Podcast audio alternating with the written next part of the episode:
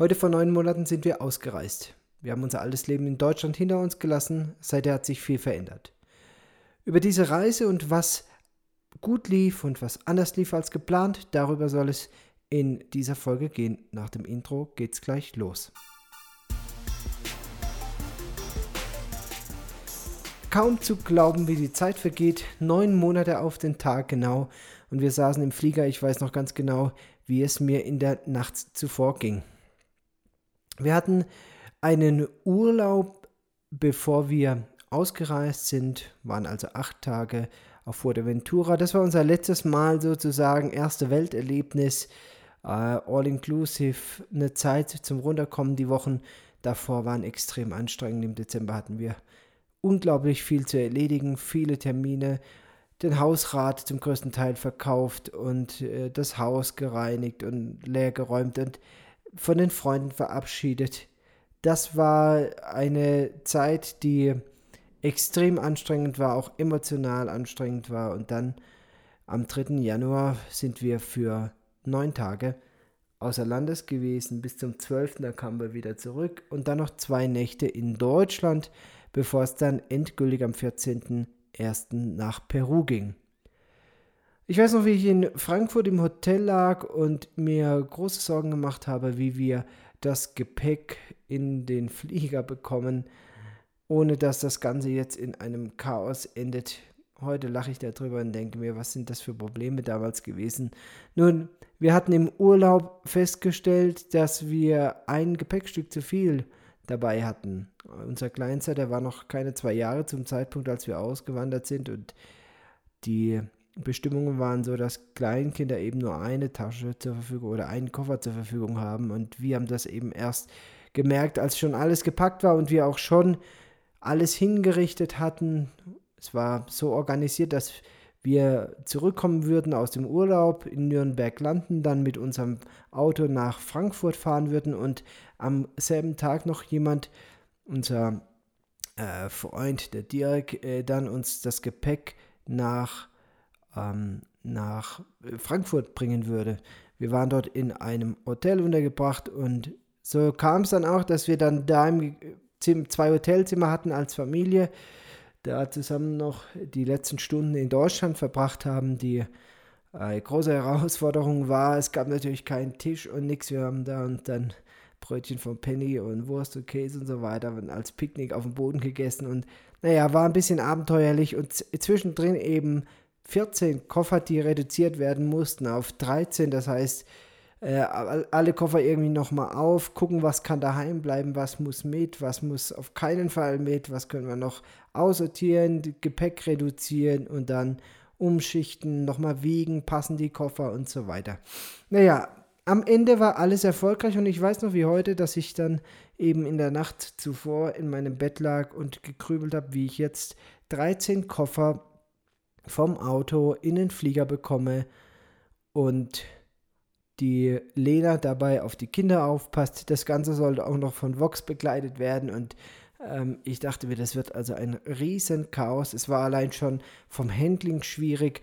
Ähm, ja, diese 13 Koffer plus Handgepäck, das waren also zwei große ähm, zwei große so Kofferwegen voll und Lena, die hatte den kleinen als kind, also im Kinderwagen noch, den Jonas. Das heißt, irgendwie musste ich versuchen, einhändig mit zwei solchen Dingern durch den großen Flughafen.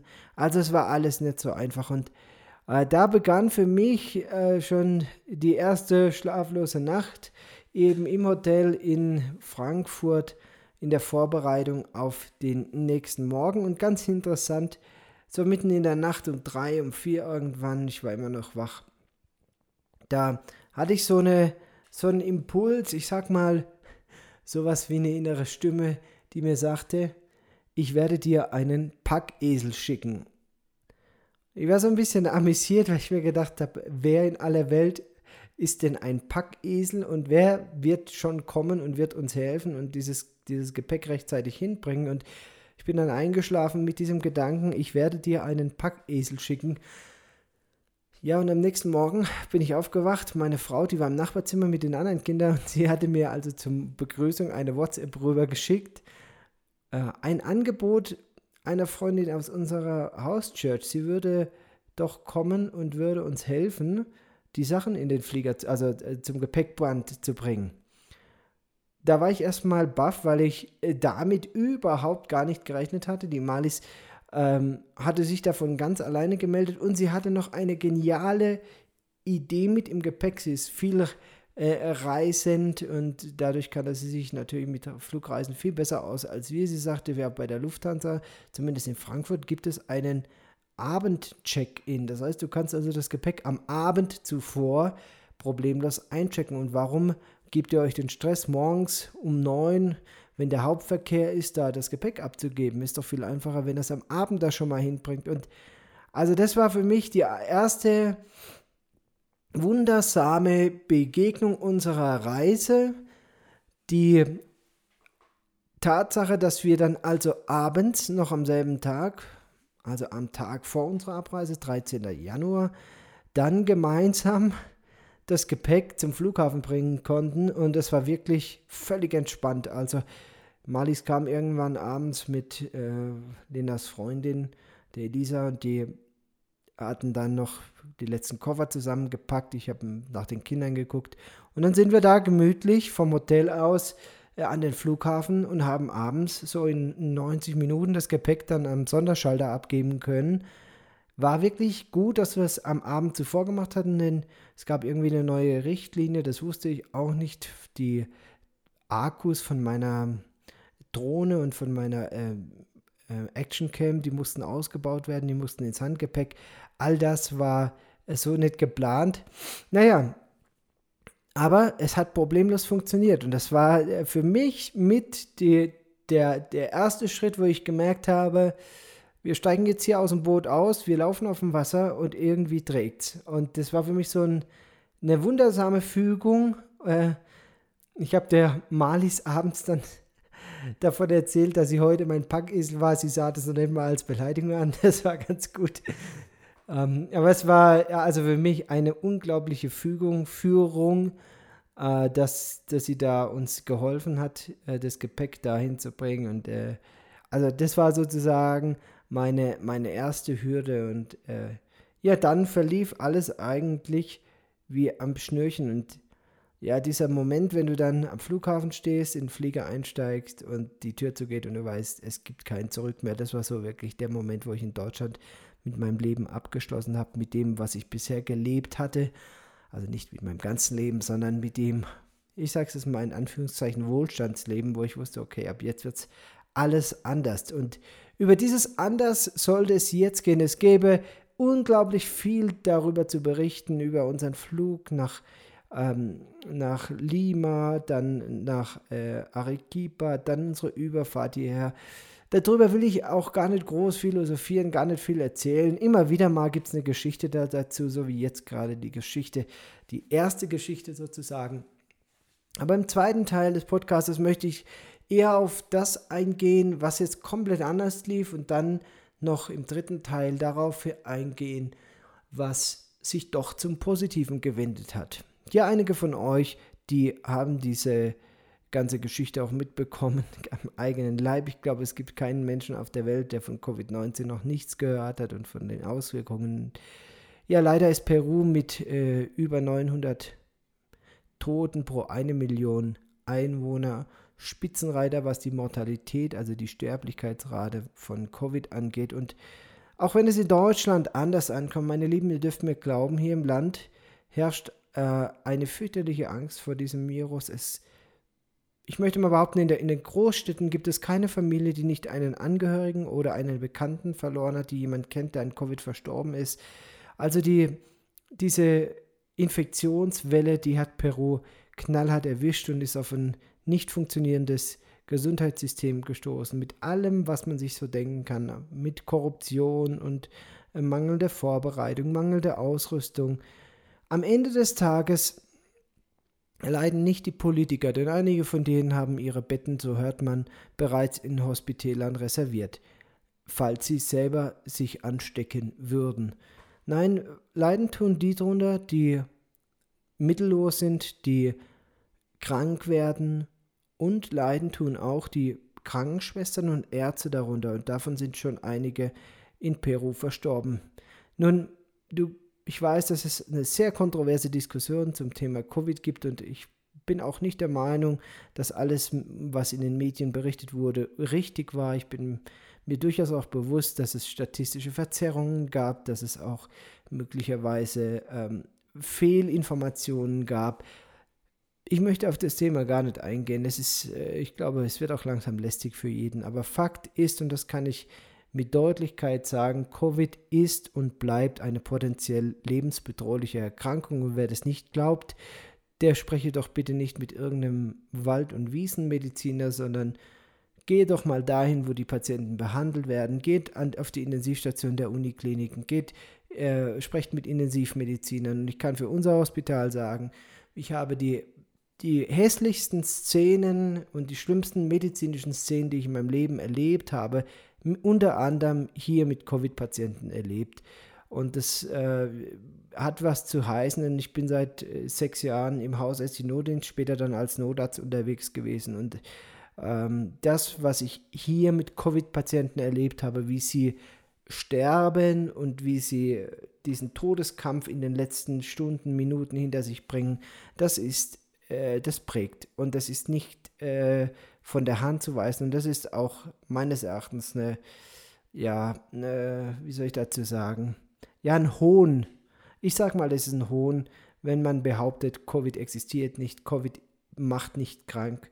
Und für, für meine Verhältnisse ist es deswegen ein Hohn, weil man all diejenigen verhöhnt, die ihr Leben in, aufs Spiel setzen und auch all diejenigen verhöhnt damit, die ihr Leben auch schon bereits verloren haben im Kampf gegen diesen Virus. Und das sind zum einen Patienten, aber vor allen Dingen gilt meine Anteilnahme da den Pflegern, und äh, Krankenschwestern und Ärzten, die in ihrer Arbeit sich infiziert haben, mit ihrer Arbeit sich infiziert haben. Und ja, ich kenne die Statistiken, glaubt mir, seit sechs Monaten beschäftige ich mich nahezu jeden Tag mit Statistik. Ich sehe, dass es an, äh, auch in Deutschland eine steigende Zahl von Infektionen gab und trotzdem keine Toten.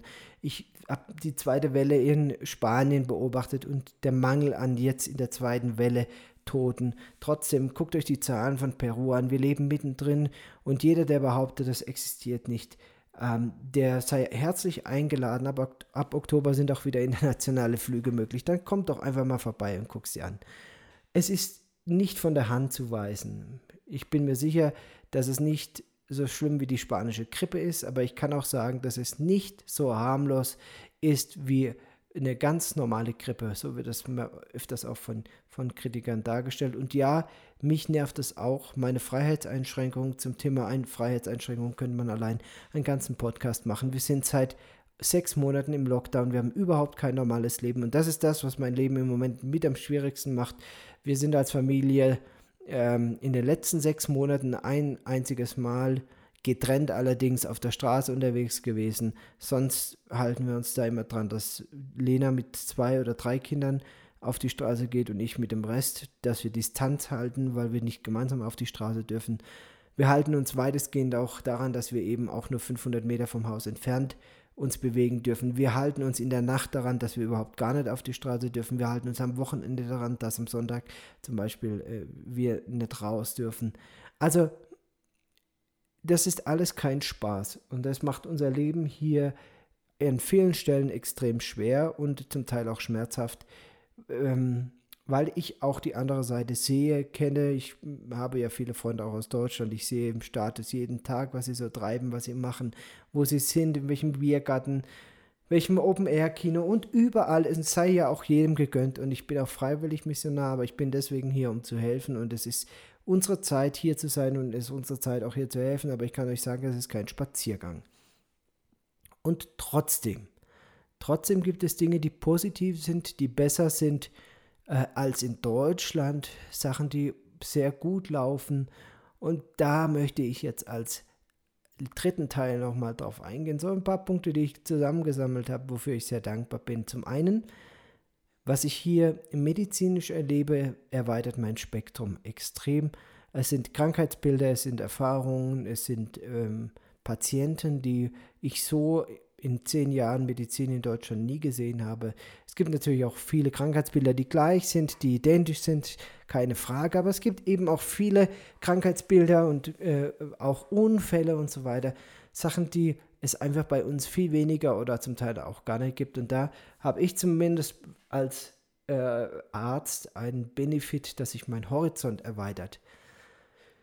Ja, was ist noch besser?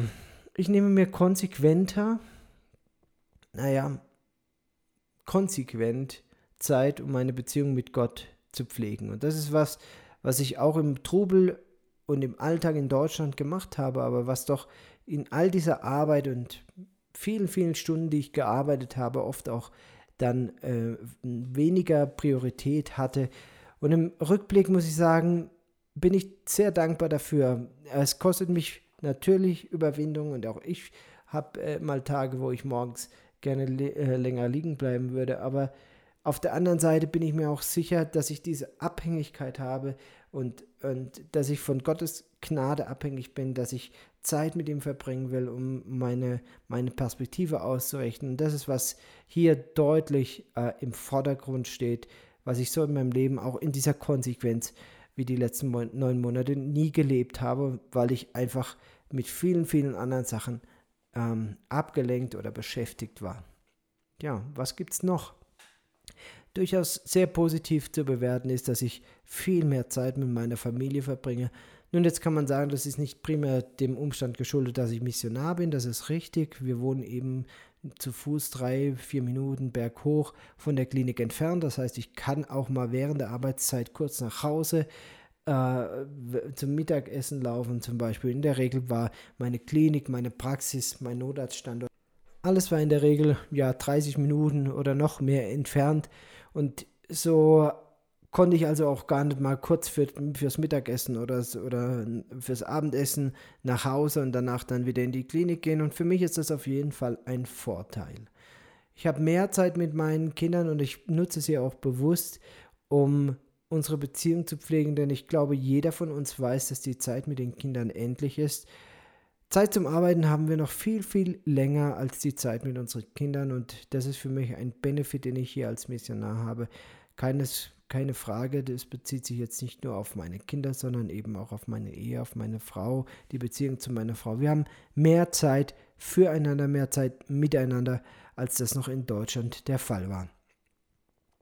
Gut, was läuft noch positiv? Was ist auch noch anders als im, also im Verhältnis?